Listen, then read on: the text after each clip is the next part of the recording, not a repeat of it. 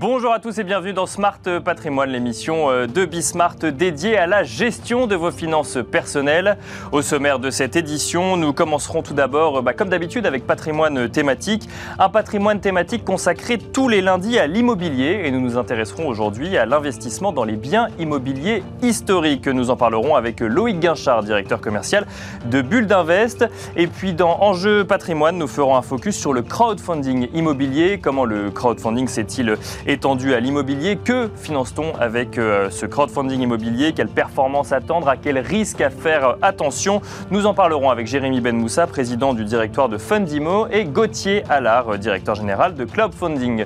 Et puis dans la deuxième euh, partie de cette émission, nous serons rejoints comme d'habitude par Laura Olivier, journaliste chez Club Patrimoine, afin de donner la parole aux experts du secteur patrimonial. Smart Patrimoine, c'est parti. Et on commence donc euh, avec un patrimoine euh, thématique consacré, euh, comme tous les lundis, à l'immobilier. Et on va évoquer aujourd'hui en particulier l'investissement dans un bien historique. Nous en parlons avec Loïc Guinchard, directeur commercial de Bulle d'Invest. Bonjour Loïc Guinchard. Bonjour Nicolas. Alors, bah, c'est un peu particulier hein, cette, cette, idée d'investir dans un bien historique. Comment est-ce qu'on peut le définir rapidement et on peut parler de l'activité de Build Invest en même temps? Ça veut dire quoi investir dans un bien historique? Alors, investir dans un bien historique, euh, ça vient d'une loi euh, qui voulait euh, rénover les, on va dire les villes, les bâtiments historiques, une loi qui date de 62 d'André mmh. Malraux et qui a conduit à rénover progressivement, au-delà des bâtiments remarquables, des musées, des théâtres et tout, aussi l'habitat urbain de, centre-ville. Donc investir dans un monument historique, dans un Malraux, puisque c'est des classes d'actifs bien définies par, euh, par des lois de finances euh, qui se modifient d'année en, année depuis 62, euh, je veux dire, c'est investir dans un appartement pour le, confier en locatif souvent à des familles avec des enfants et tout, en centre-ville, mais avec des conditions très très particulières d'accession à ce genre d'investissement. Euh, ça n'empêche pas qu'on peut y accéder sans profiter de la défiscalisation en accession, mais le but du jeu, c'est de rénover les centres-villes, et j'allais dire, c'est très dans l'air du temps depuis 4-5 ans, avec tout ce qui a été fait, euh, ce qu'on appelle les actions cœur de ville, jusqu'à la prolongation récente de la loi de Normandie. Alors, on va parler des différentes lois et des différentes fiscalités euh, associées. Juste avant, euh, un bien historique, qu'est-ce que c'est? C'est une période particulière? Ça s'arrête à une certaine date? Euh, Qu'est-ce qui est défini comme bien historique? Très bonne question. Alors, c'est une ville, dans le cadre de la loi de Normandie depuis 2018. C'est un périmètre dans certaines villes, dans le cadre de la loi Malraux. Et un monument historique. Des par exemple Oui, tout, tout, à fait. Oui, toujours. Un, périmètre dans une ville est toujours en hypercentre et tout. Et c'est un bâtiment, euh, pour ce qui ressort euh, du monument historique, qui est en hypercentre ou en périphérie. D'accord. Après, on rénove plus facilement en appartement un bâtiment historique en centre-ville pour y mettre des familles qu'un bâtiment industriel ou historique, je veux dire, en banlieue, à la campagne et tout. Mais alors là, vous nous parlez de géographie, que ce soit une ville ou euh, un périmètre euh, ou un bâtiment. Euh, il y, a des dates associées, par exemple, un, bâtiment des années 70 peut être considéré comme bâtiment historique ou il a pas... D'accord, lui aussi peut avoir besoin de rénovation et peut être considéré comme bâtiment historique. Alors, ma réponse sera triple. De Normandie, c'est tout un périmètre de ville. Hein. C'est un copier-coller de l'investissement neuf que tout le monde connaît depuis une quarantaine d'années pour soutenir, j'allais dire, les dépôts de permis de construire et puis la livraison de logements neufs. Mais donc le de, Normandie va, être consacré à l'ensemble des, bâtiments d'un périmètre euh, urbain d'une ville. D'accord. Donc en fait, on va définir le périmètre, peu importe quels soient les bâtiments. Une liste de villes, voilà. Il y, en a, il y en a plus de 250, enfin 245 pour être précis en France aujourd'hui. Et donc tous les bâtiments vont être concernés avec des modalités de rénovation euh, qui va inciter investisseurs à acheter, à rénover, à y mettre une famille en locatif. D'accord. Le Malraux, il y a beaucoup moins de villes.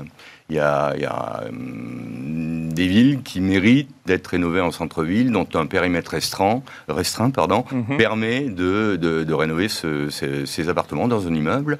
Euh, le Malraux est même de deux ressorts. Il y a du Malraux pour des quartiers remarquables à 30% de réduction d'impôts et du Malraux un peu moins remarquable à 22% de réduction d'impôts. Quartiers remarquables, donc là on revient vers ce qu'on appelle le historique du oui, coup Oui, tout à fait. Euh, très historique, très historique, de villes diverses et variées qui vont de, du nord au sud et de l'est à l'ouest de notre beau pays où tout est à visiter. Et, là pareil, ces villes sont choisies en fonction de leur intérêt historique ou, rien ou là pour le coup c'est plus elles sont choisies non, elles, elles font l'objet, si vous voulez, de, de critères qui respectent la loi d'origine qui a été bien modifiée depuis 62, où les édiles, les maires, ont petit à petit, pour rénover leur centre-ville euh, qui était peut-être délaissé, ou euh, négligés euh, depuis la Seconde Guerre mondiale, puisque l'historique de la loi, c'est 62, euh, vont, vont, vont faire tout le nécessaire pour faire classer leur ville en, en Malraux. D'accord, je comprends. Pour ensuite faire revenir du coup, une population au, sein, au, au, cœur du centre-ville.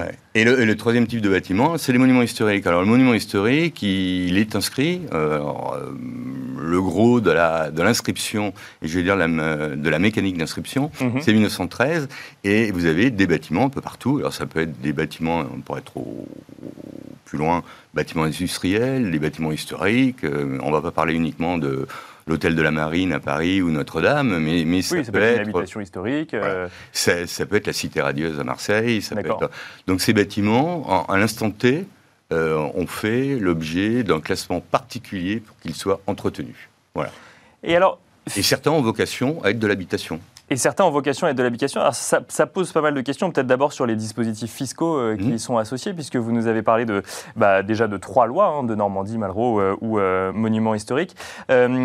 concrètement, quand, si moi demain je veux acheter un bien, déjà je peux acheter un bâtiment dans un périmètre, dans une ville et cumuler les trois dispositifs. Et on va peut-être détailler ah, ces trois dispositifs. Presque. Ah, de façon caricaturale. oui, oui. Voilà. Alors c'est pas le enfin, j'allais dire, c'est du droit commun pour être pompeux, mais oui, ça serait possible. D'accord. Un monument historique dans un périmètre Malraux d'une ville de Normandie, de façon tout à fait théorique, ça existe. D'accord, ok. C'est ah très rare, mais ça existe. Oui, c'est le, le, phénomène des ensembles qui s'emboîtent. Bon, c'est pas ma quotidienneté par rapport. Et alors sur ces trois lois, euh, que, vont me faire, euh, enfin quel impact ça va avoir sur l'investisseur, sachant que je rappelle juste l'investisseur, il achète un appartement ou un bien, oui, et ensuite il y a quand même un engagement de rénovation. C'est là où vous intervenez d'ailleurs, c'est qu'il y, a le conseil et la rénovation, et il y a derrière un dispositif fiscal. Euh, quel est le, quels sont ces trois dispositifs avec ces trois lois? Toutes ces lois, surtout Malraux et Monuments historiques, sont sous les obligations de rénovation qui sont euh, analysées, suivies par l'architecte des bâtiments de France. D'accord. Parce que l'État, Bercy, ne va pas distribuer euh, des millions d'euros euh, tous les ans, mhm. depuis 50-60 ans, pour que les gens se fassent plaisir à rénover comme on dit, il faut rénover dans les règles de l'art. Bien sûr, oui, il faut rénover. Alors, qu'est-ce que ça donne? Euh, les, trois dispositifs sont, très différents. Le de Normandie, on va l'évacuer très vite parce que c'est le plus jeune, le plus récent, le moins répandu. Donc, c'est des villes, donc il va se développer. Euh, il est sorti de toutes ces réflexions à Action Cœur de Ville que nous avons eues, nous, avec certains maires, euh, euh, comme la mairie de Châtellerault et le ministère, pour dire il y a des périmètres en centre-ville qui sont très dégradés, il y a des périmètres en centre-ville qui, aujourd'hui, après 40 ans de désertification de centre-ville, où on a externalisé tout le monde, un petit peu en périurbain, mhm. euh, avec euh, les hyper en les hypermarchés en périurbain, la maison, le portail et tout. D'où des centres-villes aujourd'hui qui sont paupérisés et qui ont besoin d'être reboostés. D'où la loi de 18, décret d'application 19, et petit à petit, des opérateurs comme nous euh, vont, capter des villes. Nous, on est, on est présent chez Ville d'Invest en, de Normandie, on est présent à Senlis, même une ville hein, à la fois royale et impériale. On est présent à Châtellerault, on est, on est présent à Limoges. Après, le gros de ce type d'investissement, on va revenir au Malraux et aux monuments historiques. Commençons par le monument historique. Le monument historique, je vous disais précédemment, Nicolas, c'est un bâtiment. Donc le bâtiment est classé, il a des contraintes énormes de rénovation et il va pouvoir faire euh, l'objet d'une rénovation dans le cadre de création d'appartements toujours sous les fourches codines de l'architecte des bâtiments. D'accord. Donc là, on achète l'immeuble et on. Alors moi, j'achète l'immeuble et, après, les investisseurs peuvent acheter un, deux, trois euh, appartements.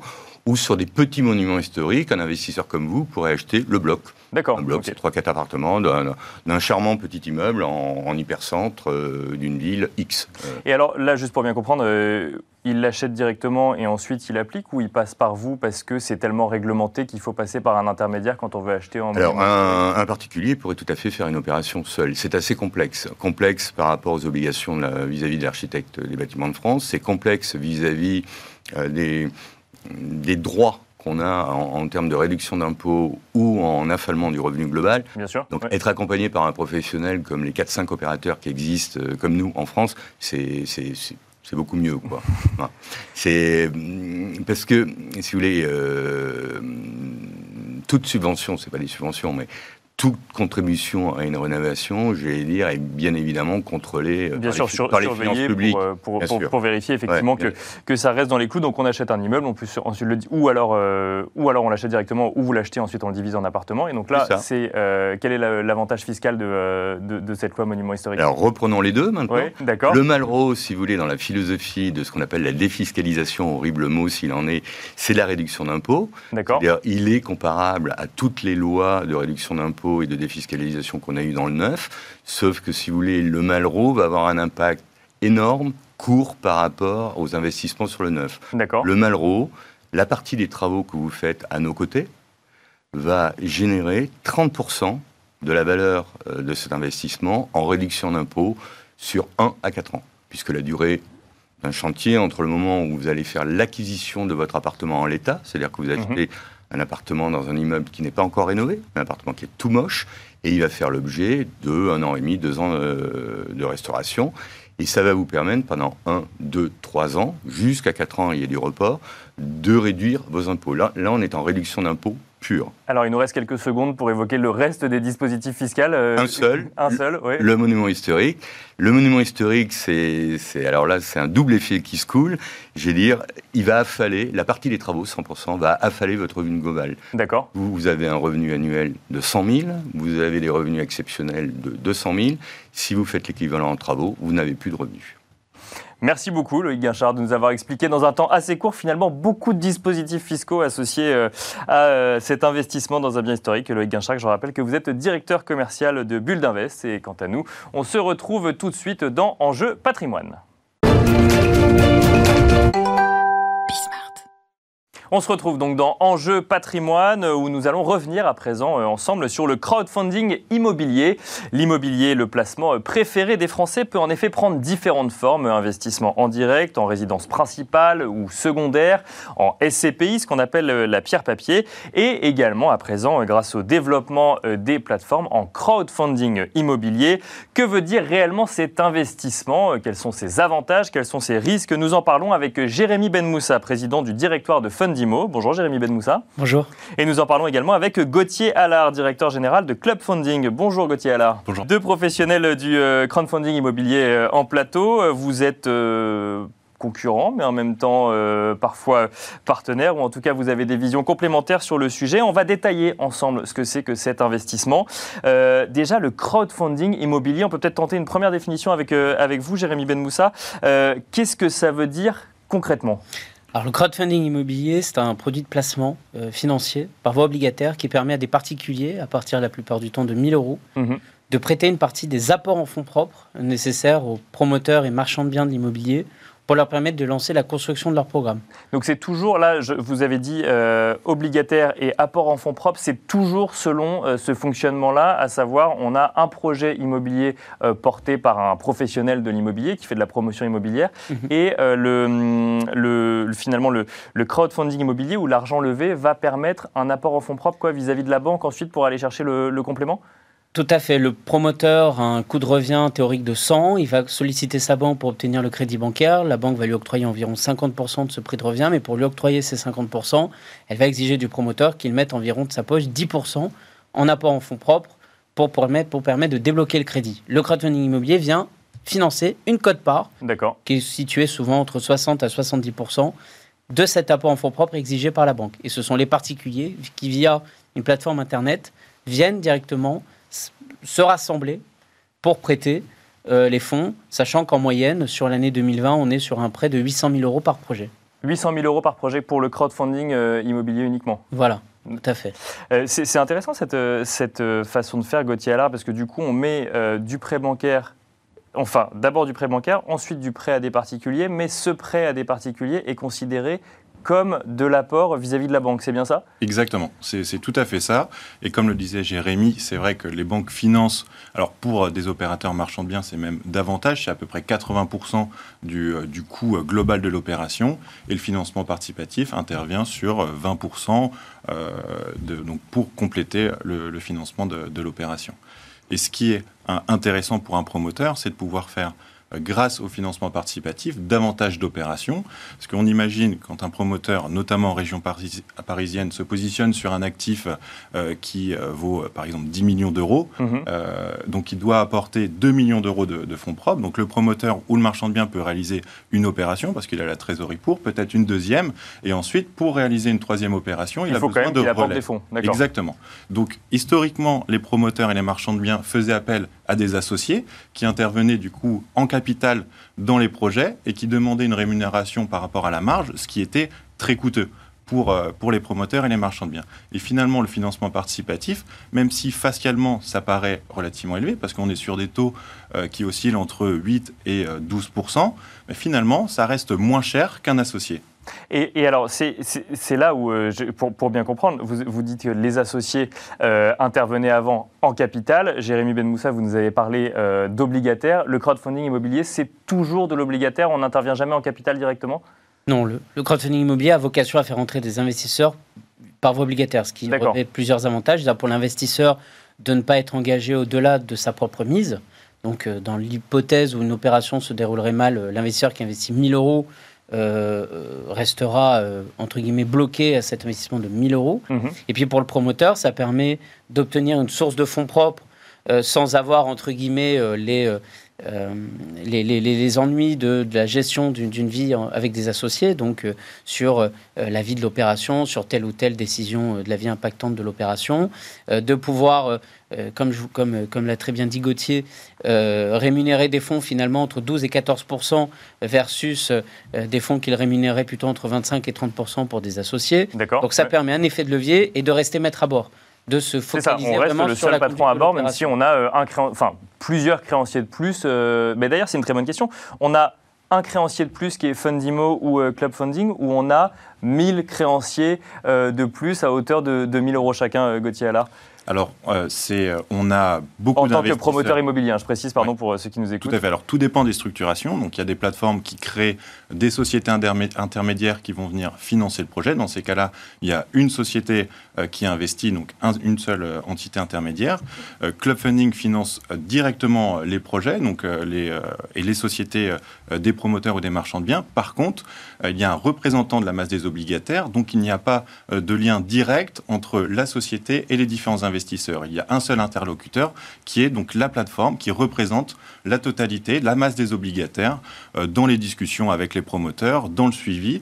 Donc le promoteur va faire un suivi trimestriel et ensuite euh, les plateformes vont relayer auprès des investisseurs. Donc chacun contractualise directement avec le promoteur immobilier mais euh, n'est jamais en contact avec lui directement. C'est la plateforme qui prend le relais des discussions et négociations éventuelles. Exactement. Que ça corresponde à ma façon de voir l'évolution de mon investissement ou non finalement. Puisque c'est c'est pour, tout le monde pareil en fait. Il n'y a pas de, il a pas de, on, on, choisit pas en fait sa façon de gérer selon un investisseur ou un autre. Alors on, traite effectivement l'ensemble des investisseurs dans une masse obligataire.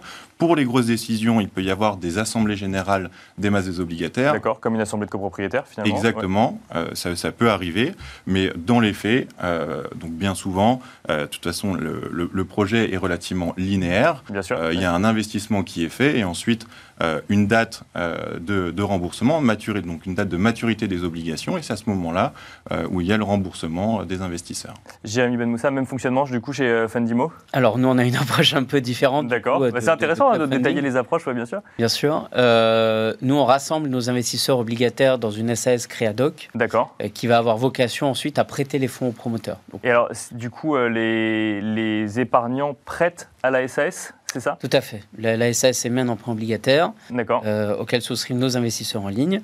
Une fois que la SAS a récolté l'ensemble des souscriptions et règlements, elle bascule les fonds chez, chez, le promoteur immobilier, ce qui nous permet euh, d'entrer euh, dans les, notamment les SCCV, les mhm. sociétés civiles de construction-vente, mhm. euh, et du coup au promoteur immobilier de n'avoir à gérer qu'un seul créancier, qui est une, une société qui est intégralement gérée par Fundimo.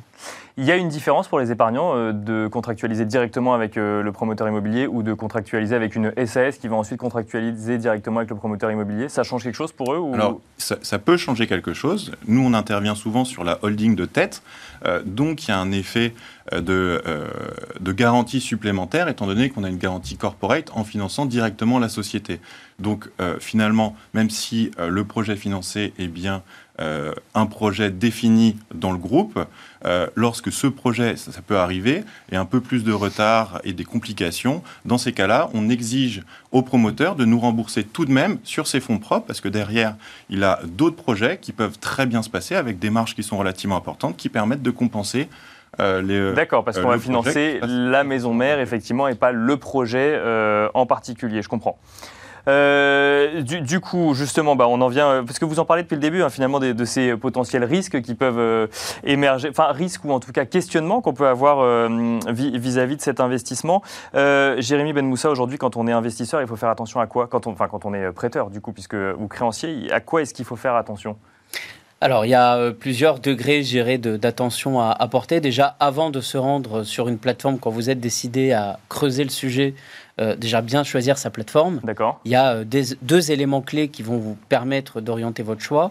Un, bien vérifier si la plateforme est régulée, puisque le métier du crowdfunding est, régulé. Donc c'est quoi C'est un agrément AMF, ça, pour le coup? Alors, c'est un agrément AMF ou ACPR. Vous avez des plateformes qui sont CIP, conseil en investissement participatif qui est l'agrément aujourd'hui de 95% des sociétés du, du, crowdfunding immobilier. Et vous avez deux acteurs qui sont euh, prestataires de services d'investissement, qui sont sociétés d'investissement, dont Fundimo, qui sont PSI, qui sont régulés par l'AMF et la CPR. Donc, en tant qu'investisseur, assurez-vous bien euh, que la plateforme est régulée. Pour cela, vous pouvez vous rendre sur le site de l'ORIAS. Ça va changer quoi que la plateforme soit régulée?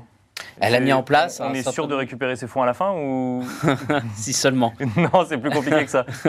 si seulement. Euh, encore que aujourd'hui, on, on en reparlera peut-être après, mais l'historique de performance est très bon sur le marché, mais ça permet d'avoir affaire à des professionnels qui ont été audités par l'autorité des marchés financiers, qui ont mis en place des procédures, qui ont aussi une procédure de gestion extinctive dans le cas où la plateforme viendrait à faire faillite euh, demain. Et puis, euh, ça permet d'avoir affaire à une plateforme qui est contrôlée régulièrement par le régulateur.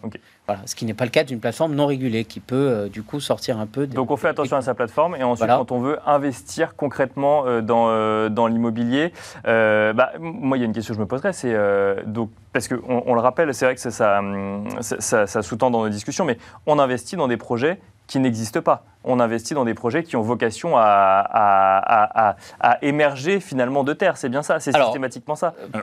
Ah, pas forcément, là je sens que non.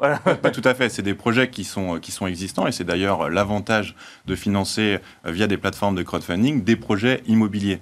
Euh, notamment la classe des marchands de biens. Donc on achète des, immeubles qui sont déjà bâtis. Qui sont déjà bâtis, d'accord. C'est pas seulement sur plan. Ça représente euh, un peu plus de, 50% du volume du marché euh, du crowdfunding immobilier. Donc on finance pas simplement des promoteurs qui vont construire complètement donc un bâtiment neuf sur, sur un terrain nu. Donc il y a aussi ah oui, donc il va rénover ou le, les marchands de biens vont rénover, ils vont réaliser des travaux relativement importants. Ils peuvent restructurer complètement un immeuble pour ensuite le revendre soit à la découpe, soit en bloc euh, à des investisseurs institutionnels.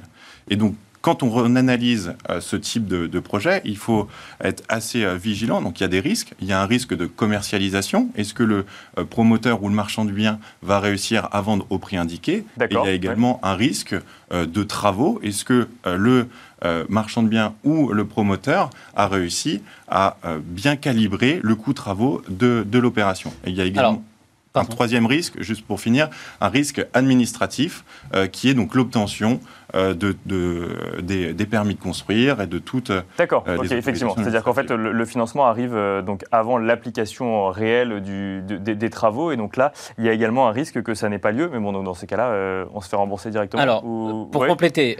pour compléter d'abord les risques. Gauthier, non, non, a très bien décrit le, le processus pour les marchands de biens. 50% du marché est aussi focalisé sur les promoteurs. Quand vous dites que le projet n'existe pas, euh, si, le projet existe. Déjà, il y a un terrain qui est identifié. Le promoteur a euh, obtenu un permis de construire purgé de tout recours. On, Les mhm. plateformes n'interviennent pas avant que ce PC soit purgé. Donc administrativement... Donc de recours, ça veut dire qu'il n'y a plus rien qui peut euh, se mettre entre euh, le promoteur et le fait que l'immeuble sorte de terre, c'est ça? Voilà, il n'y a plus de risque. Le risque administratif n'existe plus. D'accord. donc administrativement, le projet existe bien. D'accord. oui, je parlais concrètement, je parlais visuellement, moi. Mais, Donc quand vous, si demain vous êtes investisseur en crowdfunding et vous vous rendez devant le foncier objet de, de l'opération, vous allez avoir deux cas soit vous êtes, vous venez d'investir et donc le, terrain en quelque sorte est, vide, mais vous allez voir le, panneau du, permis de construire qui a été purgé. euh, avec des travaux qui ont sûrement démarré, soit euh, le promoteur a commencé à construire et on est en hors hors d'air. Mais ce que je veux vous dire, c'est qu'au moment où concrètement l'investisseur va entrer dans l'opération, donc au moment où il va souscrire sur une plateforme de crowdfunding immobilier pour une opération de promotion, le PC est purgé de tout recours, le, l'immeuble est pré-commercialisé entre 40 et 50 déjà sur plan. Les études de sol ont été réalisées. Donc l'investisseur arrive au moment, le plus concret de l'opération où il va, le promoteur va acheter le terrain et construire. Alors justement, euh, il nous reste quelques minutes pour... Euh, donc là, on a parlé euh, des risques. Je pense qu'on a identifié un petit peu bah, ces risques-là. Gauthier Allard nous avait parlé de risques de commercialisation. Alors, dites-moi si je me trompe, mais du coup, on prête de l'argent à ce promoteur immobilier qui va nous payer un rendement. Ce rendement, il vient quand même du fait à un moment que ce promoteur gagne de l'argent et gagne de l'argent en vendant ou en louant les, appartements euh, qu'il a construits ou, rénovés. Euh, quel rendement on peut espérer et euh, qu'est-ce que, qu'est-ce que ce rendement veut dire? Peut-être bah, Jérémy Menmoussa d'abord et ensuite Gauthier Alla. Alors, euh, ce rendement, on voit qu'il s'établit euh, et qu'il se stabilise au-dessus de 9% par an depuis 2016. D'accord. Puisque, euh, avec Fundimo, on publie le, baromètre du crowdfunding immobilier depuis 2016. Donc, on se rend compte de l'évolution de, ces rendements. c'est un rendement qui, bah, effectivement, est en face d'un risque. On observe à l'inverse, sur ce risque. Plus, le rendement est élevé, plus le risque est élevé. Ça marche comme sur les marchés financiers C'est la même mécanique. Ce qu'on observe en revanche sur la performance, c'est que l'investisseur a prêté à plus de 9% depuis 2016 et qu'en face de ça, le taux de perte est de 0,1%. Donc euh, le risque est aujourd'hui. Est-ce qu'il y a, un risque de jamais revoir son argent? Bah, à terme, vous avez un risque de capital. Si le promoteur euh, n'est plus en mesure de, euh, d'aller au bout des travaux ou a énormément de mal à vendre les, les derniers lots de l'opération, si, si bien qu'il soit obligé de les dégrader pour s'en débarrasser, il y a un risque pour l'investisseur de ne jamais retrouver sa mise. Et c'est là, du coup, j'imagine, où les plateformes interviennent pour euh, quand même vérifier qu'on fait confiance à des gens qui savent un peu ce qu'ils font? Et exactement, c'est le rôle des plateformes de sélectionner les projets et avant euh, que le fonds propre soit impacté, donc l'investissement euh, des, des, investisseurs, euh, il y a d'abord une couche de marge, la marge de l'opération, qui va permettre d'absorber ces fluctuations au niveau de, de l'opération. Donc une augmentation du coût de travaux, il va y avoir d'abord un impact sur la marge et les investisseurs vont quand même pouvoir récupérer leurs fonds. Et il y a également aussi des niveaux de garantie mis en place, et donc mhm. ça c'est propre à chaque plateforme. Euh, il peut y avoir donc des garanties comme des cautions personnelles des dirigeants qui, portent le projet. Il peut y avoir également des donc garanties des dirigeants, des promoteurs immobiliers. Des promoteurs immobiliers qui ont euh, du patrimoine par ailleurs. Il peut y avoir également des sociétés qui détiennent du patrimoine euh, de parfois même de plusieurs millions d'euros, qui le mettent en garantie. donc il y a tout un, un, environnement de garantie qui permet de sécuriser l'investissement des, des investisseurs. Et alors il nous reste vraiment quelques secondes, mais je trouve intéressant quand même d'aborder ce point parce que quand on parle de construction immobilière, c'est une question qui revient souvent, c'est euh, est-ce qu'il y a des retards Et si retard, euh, qu'est-ce qui se passe? Qui veut répondre en 10 secondes maximum? Gauthier, alors peut-être Alors, il peut y avoir des retards sur des projets euh, qui sont dus à des complications au niveau des travaux. Et qu'est-ce qui se passe dans dans le, cas où il y a un retard? Il y a une négociation qui se fait avec la plateforme. Club Funding, dans ces cas-là, euh, met en place souvent une augmentation euh, du taux d'intérêt euh, pour compenser le fait que les investisseurs vont avoir un décalage au niveau du remboursement. Et ensuite, c'est simplement donc le, remboursement va pouvoir se faire dans, les temps une fois que le promoteur aura pu euh, aura pu finaliser son opération. Merci beaucoup, messieurs Gauthier Allard. Je rappelle que vous êtes le directeur général de Club Funding. Jérémy Ben Moussa, euh, vous êtes le président du directoire de Fundimo. Merci de vous être prêté à cet exercice euh, complexe hein, de définir le crowdfunding immobilier en 15 minutes. Mais bravo, c'est beaucoup plus clair, je trouve. Merci à vous également de nous avoir suivis. On se retrouve tout de suite dans la deuxième partie de Smart Patrimoine. Rebonjour et bienvenue pour la deuxième partie de Smart Patrimoine, une deuxième partie en partenariat avec Club Patrimoine où nous donnons la parole aux professionnels du secteur patrimonial et notamment à ceux euh, qui émettent les produits de placement, mais pas que. Euh, des chroniqueurs également nous accompagnent pour répondre aux questions que l'on se pose dans le secteur et nous avons euh, été rejoints comme d'habitude par Laura Olivier, journaliste chez Club Patrimoine. Bonjour Laura. Bonjour Nicolas, bonjour à tous. Ravi d'être avec vous pour une nouvelle semaine et au sommaire. Aujourd'hui, tout d'abord, dans le club macro, nous recevons Jérémy Tubiana, qui est le responsable de la distribution des ETF pour la France chez Lixor Asset Management. Et avec lui, nous parlerons méga tendance et d'un type d'ETF qui se développe de plus en plus. Et ensuite, dans le Club Action, nous recevrons Johan Schwiman, le président de Seven Capital, avec qui euh, nous parlerons de performance absolue en gestion de fortune. Et restez avec nous jusqu'à la fin. Dans le Club Expert, notre chroniqueur du jour sera Maître Antoine Ravel d'Esclapon. Et nous parlerons avec lui euh, de toutes les possibilités qui s'offrent à nous quand on est en couple. Donc le thème sera la participation aux acquets. Comment? C'est en fin d'émission. On se retrouve tout de suite dans le Club Macro. Et c'est le Club Macro. Notre invité euh, est avec nous sur le plateau. Il s'agit euh, de Jérémy euh, Tubiana. Bonjour Jérémy. Bonjour à vous deux. Vous êtes responsable de la distribution des ETF pour la France chez Lixor Asset Management. Alors, on va parler avec vous d'ETF, de méga tendance. Alors, c'est vrai qu'on connaît bien les ETF classiques, CAC 40, S&P 500. mais c'est vrai que les, bon, les ETF, on le vend en poupe, ça c'est certain. Aujourd'hui, ils sont de plus en plus utilisés, que ce soit par les investisseurs particuliers, mais également par les CGP. Mais il y a un nouveau type euh, d'ETF euh, qui a attiré euh, notre attention, que vous connaissez bien également et qui sont, je crois, qui commence à se développer de plus en plus. Vous allez bien sûr nous en parler. Ce sont les, les ETF Megatrend. Et ils tournent autour, ils capturent les méga tendances, hein, c'est bien ça? Exactement. Donc ce qu'il faudrait déjà qu'on comprenne peut-être, c'est qu'est-ce que c'est qu'une méga tendance les méga Effectivement, les méga tendances, c'est un sujet dont on parle de plus en plus.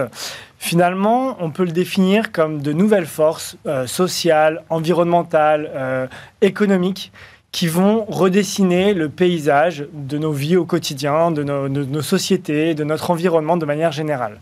Donc c'est quelque chose qui va nous accompagner, c'est un phénomène qui va nous accompagner aujourd'hui, mais aussi demain et peut-être encore sur du très long terme. Mhm.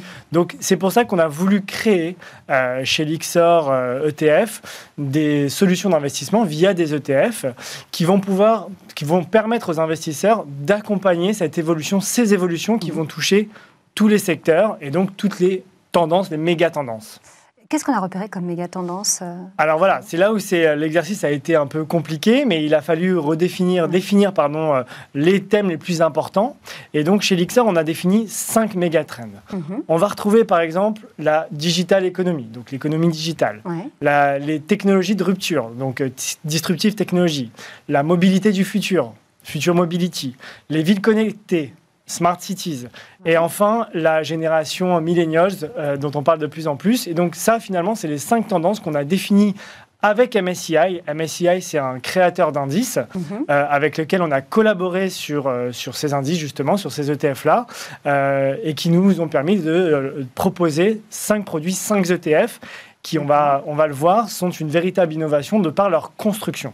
Et alors, ce qui, est euh, surprenant quand on regarde ces cinq euh, thématiques, alors c'est peut-être à l'intérieur de chaque, mais c'est qu'il n'y a pas de ISR, euh, normes ESG ou investissement durable. Ou alors si, justement. si, si, si. En fait, on a été... quand même une des grandes... Si on devait citer une tendance actuelle, ce serait la, première. Alors c'est un très bon point. C'est un très bon point. En fait, on a voulu créer des ETF méga mhm. trend, donc qui suivent ces tendances qu'on a évoquées, en intégrant d'ores et déjà des critères ESG. Donc en fait, dans la construction de l'indice, MSCI a travaillé sur des exclusions pour proposer euh, aux investisseurs des ETF ESG. Ah, donc ils sont dans chacune de ces mégatrends. Exactement. Donc en fait, on a un Disruptive Technology ESG, un Future Mobility ESG, et pour la petite anecdote, on les a tout récemment, on a, enfin ces 5 ETF ont récemment obtenu le label ISR. Donc ce qui montre bien qu'on est dans cette démarche, d'une part, euh, couvrir des méga-trends, et d'autre part, cette fameuse thématique ESG.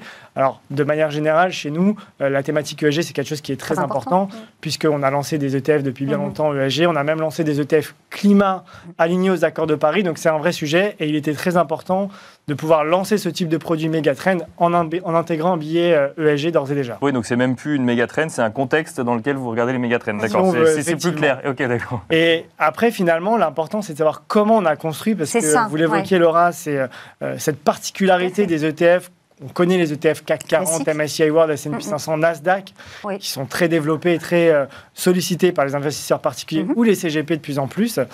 Et là, en fait, c'est très intéressant la façon dont on a travaillé avec MSCI pour proposer ces indices. Euh, en fait, on sait qu'un ETF réplique simplement un indice, ok mais là, on a été plus loin. Euh, MSCI, c'est un acteur reconnu mondialement pour euh, euh, le travail de données, euh, l'analyse des données. Ouais. Donc, MSCI va travailler sur l'élaboration de mots-clés Mhm. adaptés à chacune des tendances pour définir un univers d'investissement D'accord. en intégrant également des critères ESG comme on l'a vu. Mhm. Euh, donc ça, c'est le big data, l'intelligence artificielle qui va permettre de construire l'univers.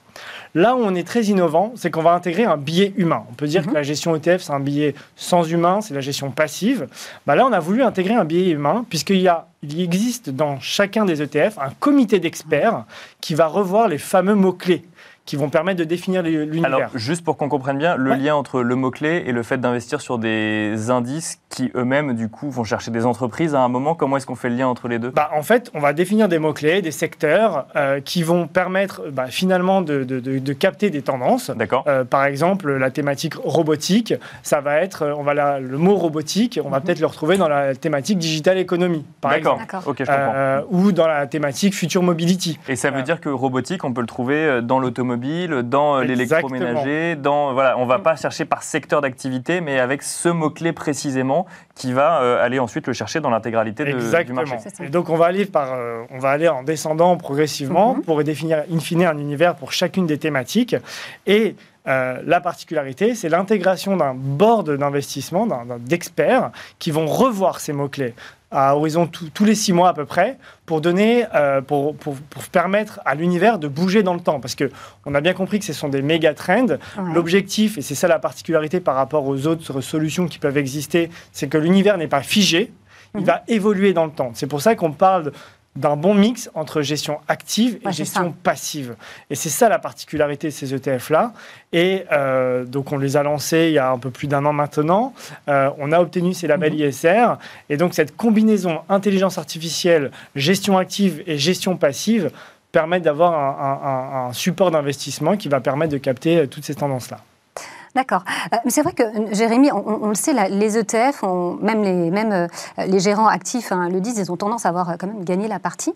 Et pourtant, c'est de la gestion passive. Vous êtes quand même, vous, très actif. Vous en créez beaucoup. Pourquoi en créer autant? Bah, pour répondre à la demande, tout simplement, hein, on a une demande, on a des portefeuilles qui sont construits avec des allocations, on va dire vanille, avec des indices simples, mais il est important de pouvoir capter toutes les tendances qui peuvent s'offrir euh, aux investisseurs.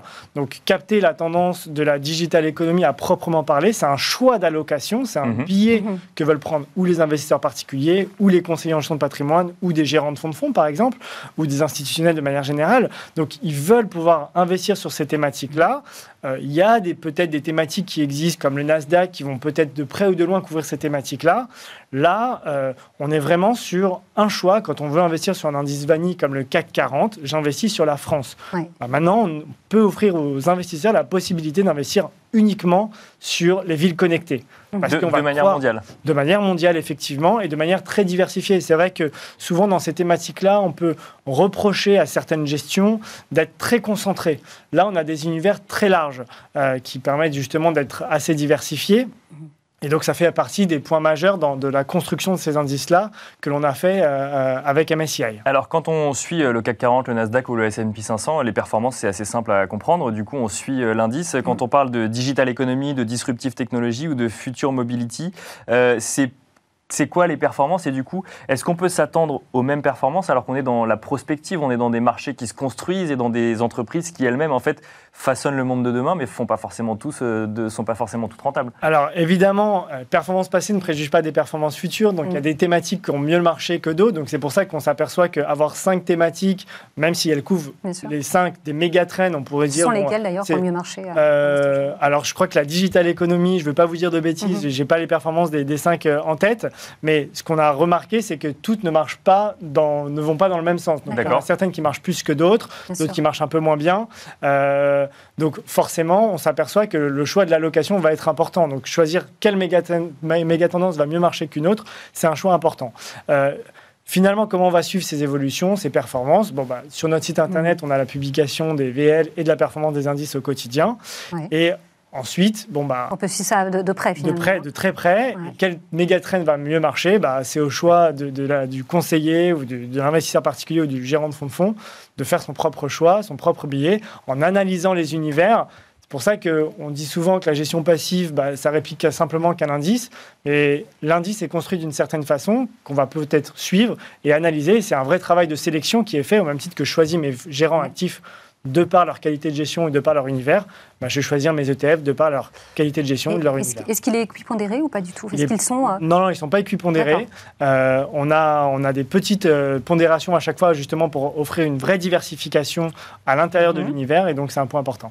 D'accord. Rapidement, peut-être les performances, ça a été lancé en mai 2020, c'est trop tôt pour en parler ou on a quand même une, une idée? On a une idée, les performances sont globalement positives. Le point le plus important, je pense, c'est de, de- de- de- de- de souligner le référencement de ces ETF, parce que une fois qu'on dit qu'on a lancé des nouveaux produits, ce qu'attendent les investisseurs, c'est de savoir est-ce qu'ils vont être référencés dans des contrats Ah, d'assurance vie ou pas. Et en l'occurrence, c'est le cas, que ce soit pour les investisseurs particuliers ou euh, les investisseurs euh, conseillers en gestion de patrimoine euh, indépendant. Ces ETF-là ont commencé à être référencés dans la majeure partie des contrats. On va les retrouver, euh, que ce soit dans les assurances vie, dans des PER ou évidemment dans des comptes titres. Ils ne sont pas éligibles au PEA, euh, mais on va pouvoir les retrouver et les intégrer dans ces allocations sans aucun problème. Euh, voilà. Merci beaucoup, euh, Merci Jérémy euh, Tubiana. Je rappelle que vous êtes euh, responsable de la distribution des ETF pour la France chez Lixor Asset Management. Merci d'avoir été avec nous. La performance absolue dans la gestion de fortune, c'est tout de suite dans le Club Action. C'est l'heure à présent du Club Action. Club Action où nous avons le plaisir de recevoir Johan Schwiman, le président de Seven Capital, avec qui nous allons parler de performance absolue dans la gestion de fortune. Bonjour Johan Schwiman. Bonjour. Bonjour Yann. Alors, la performance absolue, c'est une stratégie. hein. on va peut-être commencer par euh, définir ce que c'est. Une stratégie qui est même le cœur d'activité de Seven Capital. Alors, vous allez le dire mieux que moi, mais c'est cette idée d'aller chercher de la performance quand les marchés vont bien et de euh, protéger au maximum son portefeuille pour qu'il soit résistant, résilient euh, quand il y a un choc sur les marchés financiers, c'est ça? C'est tout à fait ça, exactement. Alors, euh, pour faire ça, en fait, on va utiliser une stratégie de gestion qui est basée sur les momentum. Mhm. Donc, ce qu'on appelle le momentum, en fait, c'est une sorte de, de recherche de tendance. Donc, une recherche de capacité de surperformance d'un titre par rapport à un indice ou d'une tendance euh, de marché et multi- multimarché. Donc, c'est aussi bien les actions euh, monde euh, que les taux, aussi les trois grandes courbes Oui. monde.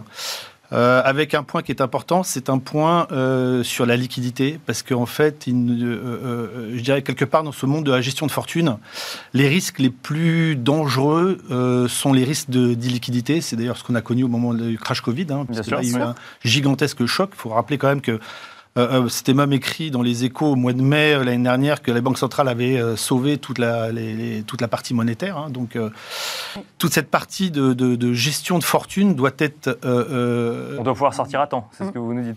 alors, on doit surtout ne pas être exposé à des risques de liquidité. D'accord. D'accord? Donc, là, je reviens un petit peu sur cette, cette- dans ce- cette branche gestion de fortune qu'on est en train de, enfin, qu'on développe maintenant chez Seven Capital. C'est une approche de euh, euh, euh, performance absolue, et cette performance absolue, en fait, c'est la préservation du capital.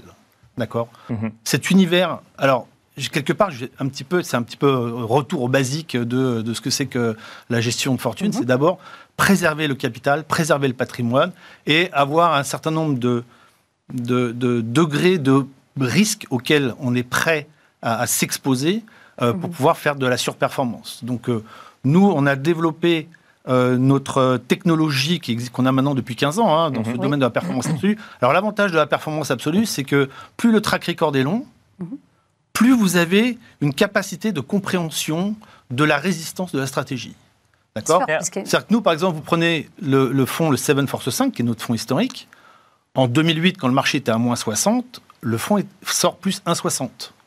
D'accord? Donc c'est un fonds qui est positif.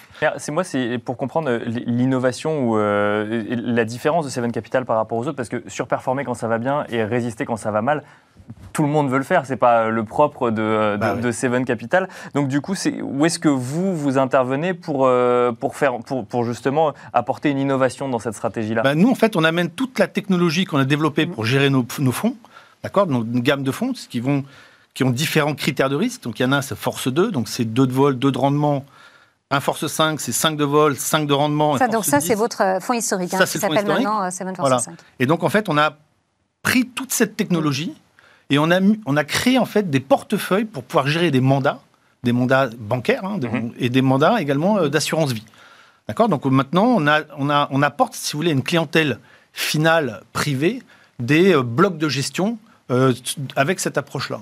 Et donc, on va avoir pareil, un profil qui va être un profil prudent, qui est en fait juste préserver le patrimoine, le capital ça, c'est le Force 2 et l'inflation. C'est ça, Johan Alors Force 2, en fait, Non. ça va être un peu euh, le profil prudent et le profil défensif, puisque défensif, c'est inflation plus 1%. D'accord. D'accord. On a vraiment un bloc pour les gens qui sont vraiment averses au risque Mhm. et euh, euh, euh, qui veulent vraiment euh, juste avoir cette euh, notion de préservation du capital, puisque je, je rappelle que les investisseurs privés, je parle des investisseurs privés de, de- de- qui investissent là-dedans, en général, c'est le fruit de leur travail de, de Bien sûr. 10 ans, 20 ans, euh, 30 ans, euh, voire des, sur plusieurs générations. Donc le but, c'est de préserver et de transmettre ce, que, ce patrimoine.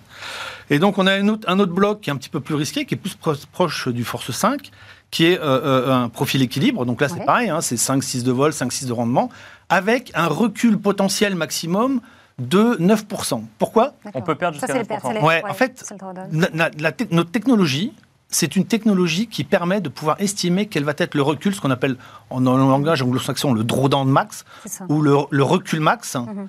potentiel, hein, puisque en fait, si on sort pas, à un moment donné, on refait un nouveau plus haut. Donc, c'est quel est le temps, la période de, de recouvrement pour revenir euh, euh, à zéro. Et en fait, euh, euh, euh, dans notre technologie, on sait que c'est à peu près 1,5 fois la volatilité. Mhm. D'accord. D'accord Donc quand on prend un force 5-6, on sait qu'on a 9 de volati- on a 9 de draw dans le max avec C'est ça. 10 mois de récupération, donc pour refaire des nouveaux plus hauts. Mais ça, c'est pas mathématique. Vous prenez le fonds Force 5 qui a 15 ans de track record, Mhm. qui a le crash de 2008, le crash de 2011, le crash de 2015, C'est ça. le crash de 2018 et le crash Covid. Complètement. Parce qu'on peut rappeler On a- peut-être aussi ce qui s'est passé pour vous euh, quand tout le monde était à moins 40, justement. Bah, quand, Sur le euh, Force 5. bah, sur le Force 5, à fin avril, le fonds était flat. Alors que c'est vrai que le reste, le reste de l'industrie, euh, alors, il ne pouvait pas grand-chose. hein. Je veux dire, le crash Covid, c'est un, Ouais, un crash exogène. Mais ce qui est intéressant d'ailleurs, parce que ça permet d'évaluer la qualité de la stratégie qu'on utilise chez Seven Capital, c'est-à-dire quelle est la capacité de résistance sur un choc exogène qui, Mais alors- qui arrive de nulle part. hein. Très, très violent. ouais. Si, si on vous écoute, euh, ce qu'on aurait pu comprendre, c'était que le Force 2 allait euh, justement euh, équilibrer avec le Force 5 parce que le Force 5 était risqué et le Force 2 non risqué. Là, ce que vous nous dites, c'est que finalement le Force 5 a résisté. Donc comment est-ce qu'on Non, protège ça, un portefeuille ça- Ouais. ça dépend ce que vous appelez risqué. Mm. Euh, euh, euh, euh, Force 5, c'est pas un fonds risqué. Non. Il a 5 de vol, 5, de rendement et euh, 9 de draw dans le max. Euh, quand vous avez que 9 de draw dans le max, Oui, bien sûr. Euh, Non, le marché est à moins au 40. Force 2, on l'imagine un peu plus risqué. Alors, mais, euh, le Force 2, lui, c'est 2 c'est deux de vol, Ouais. 2 de rendement, 3 de draw dans le max. Donc voilà, vous savez, c'est également pour des poches de portefeuille un peu plus, euh, euh, euh, je veux dire, on va avoir une approche un peu plus monétaire, un peu plus, euh, voilà, les gens qui veulent pas prendre de risques sur 6 mois, sur 2 ans, euh, on sait jamais. vous pouvez très bien retrouver, euh, vous retrouver dans un creux. Si demain vous rentrez dans un bear market pendant 5 ans, ben si, si- c'est compliqué. hein. Mais, mais du coup, là, et donc le Seven Force 10. Alors Seven Force, là, on vient de le voilà. lancer. Exactement, c'est cette année. Ouais, Ouais. on vient de le lancer parce qu'on a eu une forte demande de, euh, d'un produit d'investissement qui utilisait notre technologie, mais qui soit capable de faire des grosses performances. Oui, des performances beaucoup plus il y importantes. a un moment, il faut choisir entre les deux. Donc effectivement, c'est là où vous allez, Voilà. vous allez un peu plus vers la Parce performance. que les investisseurs, eux, euh, euh, euh, quand vous leur, vous leur dites on fait 5-6, mais on vous protège, c'est bien pour les cœurs de portefeuille, mais euh, voilà, il y a des investisseurs qui ont envie de, de prendre du risque. D'ailleurs, on l'a bien vu hein, euh, sur, des, euh, sur les 4-5 dernières années, quand vous avez des fonds qui faisaient 30%, euh, tout le monde s'est jeté dessus. hein. Ils ont, enfin, il y a eu. Donc là, l'idée, c'était de se dire, ben voilà, en fait, on a cette technologie, on est capable de pouvoir fournir aux investisseurs un profil beaucoup plus dynamique, Mhm. euh, avec des objectifs de performance beaucoup plus élevés. Donc là, on est sur 10 de, 10 de volatilité, 10 de rendement, mais euh, enfin, c'est plutôt entre 10 et 12, Ouais. et on a 15 de draw dans le max.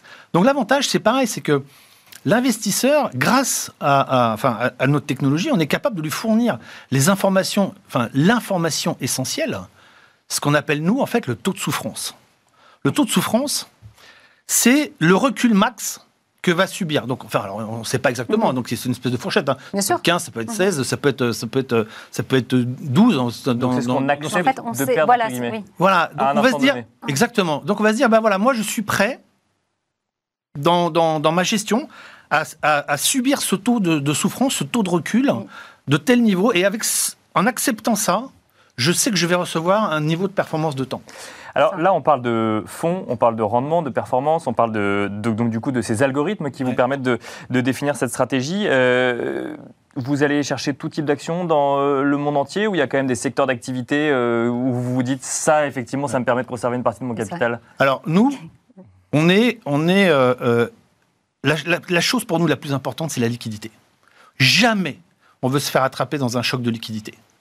Donc on ne va traiter que des large cap Europe. Mhm. Donc en fait, on va prendre l'Eurostock 50. On va prendre euh, euh, les, euh, les actions qui traitent plus de 10 millions d'euros et qui sont en euros.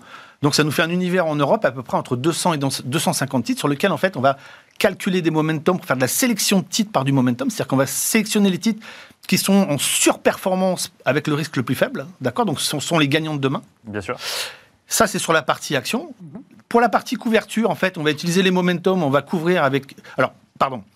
Ça, c'est l'Europe. Les États-Unis, c'est pareil. On va prendre le S&P 500. Donc, c'est action Europe, large cap Europe, large cap US. Et on va utiliser les futurs S&P et le futur Eurostox pour couvrir ou découvrir en fonction du momentum. D'accord? Donc, si on rentre dans un bear market, en fait, la partie action sera couverte, ça sera transformé en market neutral. C'est la raison pour laquelle, en, en 2008, le fonds a fait plus 1,60. D'accord? Puisqu'en fait, on générait de la performance, puisque notre fonds action de l'époque, à l'époque, c'était un market neutral, il a fait plus 5,30 en 2008, quand le marché était quand même à moins 60. Et pour tout ce qui est taux, en fait, on ne fait absolument pas de crédit corporate high yield, qui, on a bien vu au moment du choc Mhm. Covid, ont Bien sûr. subi un gigantesque choc de liquidité, et d'ailleurs, qui ont été sauvés par la Banque centrale, puisque en fait, les, les- tout ce qui est le quantitative easing, c'est du rachat de dettes euh, comme ça. Donc, on va faire que de la- les trois grandes courbes. La courbe américaine, 2, 5, 10, 30. La courbe européenne, euh, 2, 5, 10. Et la, courbe, et la courbe japonaise, le 10 ans. Donc, pas de crédit, pas de corporate, pas du L. Et on fait ça qu'à travers les marchés à terme, ce qui nous garantit une bonne fin des opérations. Donc, on est sûr de ne jamais se faire attraper par un choc de liquidité. Merci Johan Schwiman de nous avoir Merci, présenté du coup bah, cette stratégie de performance absolue dans la gestion de fortune. Johan Schwiman, je rappelle que vous êtes président de Seven Capital et on se retrouve euh, quant à nous euh, tout de suite dans le Club Expert. Merci. Vous regardez le Club Expert. Notre invité aujourd'hui est Maître Antoine Ravel d'Esclapon, euh, docteur en droit et diplômé euh, notaire. On va parler avec lui de la participation euh, aux acquets. Bonjour Maître, vous allez bien? Bonjour. Bonjour, très bien, merci. Merci d'être avec nous. Alors, quand on est un couple et, qu'on décide de, s'engager, alors, plusieurs possibilités euh, s'offrent à nous. On, on va en parler. Euh, pour commencer, comment euh, puis-je organiser ma vie de couple juridiquement? Alors, bah, c'est un très joli projet, je ne peux que vous soutenir. Un peu comme au restaurant, vous avez trois possibilités. Soit le plat économique, le plat du jour, hein, le- allez, on va dire le plat du jour, et donc ça c'est le concubinage. C'est une situation de fait. Vous vivez en couple. Le droit en tire quelques conséquences, et il en tire d'ailleurs de plus en plus de conséquences, mais vous voyez, la protection, elle est vraiment minimale. Mais soyons honnêtes, vous voulez vous protéger à minima aussi. Vous avez pris euh, le plat du jour. Voilà. Après, il y a le menu économique. Ah, bon, là c'est un peu mieux, il y a menu, Ouais, il y a aussi économique. Donc c'est le PAX, le fameux PAX, c'est un contrat. Le contrat, vous pouvez déjà aménager un petit peu l'organisation matérielle. Mhm. Néanmoins, euh, c'est vrai que la protection est limitée, par exemple en matière euh, successorale. Donc, ça reste un menu économique. Et puis, il y a le menu gastronomique, évidemment. Ah. C'est le mariage le plus développé, le plus étendu, et dans lequel vous avez la plénitude des effets. Alors, ne soyons pas hypocrites. Dès qu'il y a un enfant, dès qu'il y a l'acquisition d'un Bien immobilier, quel que soit votre régime de couple, il y aura des conséquences importantes en cas de séparation. Donc on a souvent le discours un peu hypocrite. Oui, mais on a trois enfants, on a cinq biens immobiliers, on est ensemble depuis 20 ans, mais vous comprenez, on ne veut pas s'engager. Non, vous êtes déjà engagé. Absolument. Donc on a bien compris dans la façon dont vous les, dont vous les définissez que le menu gastronomique a peut-être un peu plus votre faveur. Re- revenons peut-être un petit peu sur ce que c'est qu'un régime matrimonial au sens bah, potentiellement juridique du terme. Oui, exactement. Alors vous avez, vous avez raison. Donc on parle de, de régime alors qu'on va au restaurant. Bon, Bien c'est sûr, ouais, c'est ça. mais on, va, on va essayer. Alors, Ça colle. euh, dans un menu gastronomique, il y a des plats qui vous sont imposés, nous sommes d'accord. Euh, si vous vous mariez, euh, la fidélité. Mhm. Pas les fidélités successives, hein. attention, la vraie fidélité. Euh, ça va être également, bien sûr, euh, la reconnaissance euh, des enfants. Euh, Les enfants de l'épouse sont censés avoir pour père euh, monsieur. Voilà, bon, c'est voilà. Ça, c'est un régime impératif. Et puis ensuite, il y a une partie supplétive, c'est-à-dire que vous pouvez y déroger, qui est comment on organise le patrimoine entre les époux. Qui est propriétaire de quoi? Est-ce qu'on partage? Est-ce qu'on partage pas? Et c'est là qu'on a de la marge de manœuvre. C'est vraiment le cœur du régime matrimonial que l'on choisit par son contrat de mariage ou par un aménagement du régime matrimonial une fois qu'on est marié et qu'on veut le changer en cours de, de vie maritale.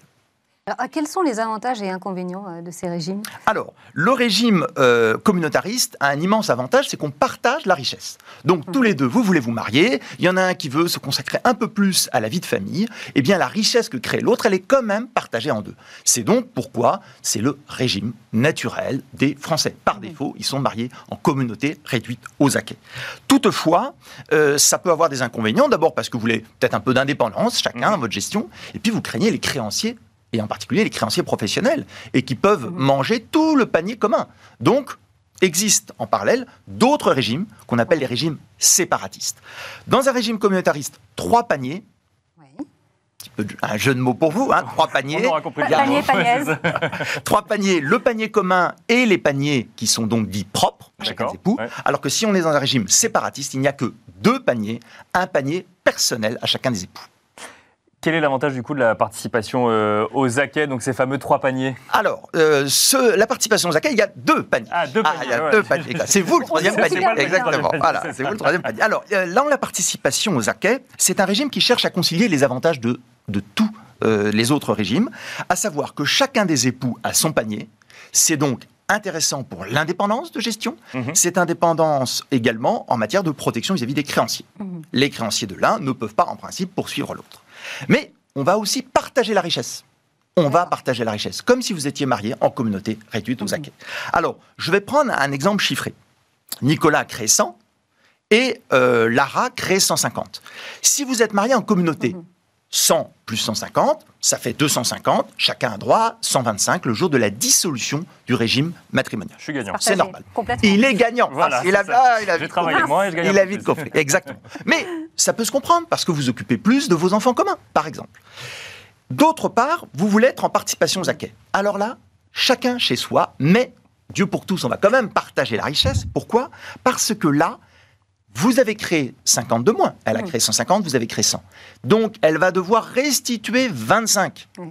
Donc, elle est bien indépendante, mais on partage la richesse. Ce qui fait que vous faites votre calcul 100 plus les 25 qu'elle vous reverse, vous avez bien 125. Mhm. Et 150 moins 25, elle a bien 125. 125 égale. on a bien partagé la richesse. C'est ça l'amour. hein, voilà. Et alors, quelles sont les limites? Pas à l'amour, mais du coup Ah, limite. bah oui, ça bien. à, ce, à ce dispositif. Alors, les limites, vous avez raison. D'abord, c'est un régime qui est mal présenté. Euh, le plus souvent, on vous dit c'est un régime séparatiste qui devient un régime communautariste.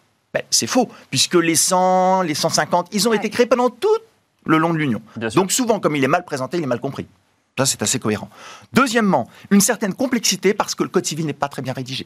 D'accord. Mais à coup pas. Il est rédigé sur beaucoup euh, de choses très bien, et surtout quand il était le Code civil des origines. Mais là, il est mal rédigé, il peut y avoir des erreurs d'adaptation. Donc il faut que le notaire rédige très bien euh, le contrat ou les aménagements pour qu'on ait un bon résultat économique.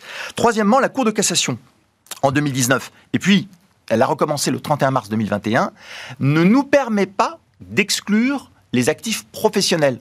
La pratique, en général, on excluait les actifs professionnels, ce qui se comprend parce qu'on ne voulait pas les partager. Ils sont plus compliqués. Si vous avez créé, et vous avez ici des entrepreneurs, une entreprise qui vaut un million, c'est quand même plus difficile à liquider du jour au lendemain qu'un actif immobilier d'un million. Bien sûr. Ouais. Voilà. Donc c'est une limite. Et puis, dans tous les cas, il faut de la traçabilité, bien sûr. Et un bon régime pour concurrents, peut-être. en- Alors, c'est un bon régime dès lors qu'il est adapté. hein. Mhm. on est comme dans la cuisine, bah, vous choisissez les plats selon vos Bien goûts et vos sensibilités. C'est le régime légal en Allemagne, donc faut pas le regarder avec mépris. D'ailleurs, c'est le régime légal franco-allemand, pour être très précis. C'est un régime pertinent. Euh, néanmoins, effectivement, on a cette nuance de la Cour de cassation qui nous impose euh, de ne pas pouvoir y mettre les actifs professionnels. Ça n'est pas une bonne idée. Merci beaucoup, Maître Antoine euh, Merci, de Ravel, d'Esclapon, docteur en droit et diplômé notaire, de nous avoir euh, bah, expliqué un petit peu ce, qui, euh, ce que c'est que cette participation euh, aux acquets avec deux paniers, donc et pas euh, trois paniers comme je le disais tout à l'heure. Merci à vous également de nous avoir Merci. suivis. C'était un plaisir bah, de vous retrouver, euh, Laura, pour ce euh, pas, début pour de semaine et de vous retrouver également. Et on se donne rendez-vous demain euh, pour un nouveau numéro de Smart Patrimoine. À demain.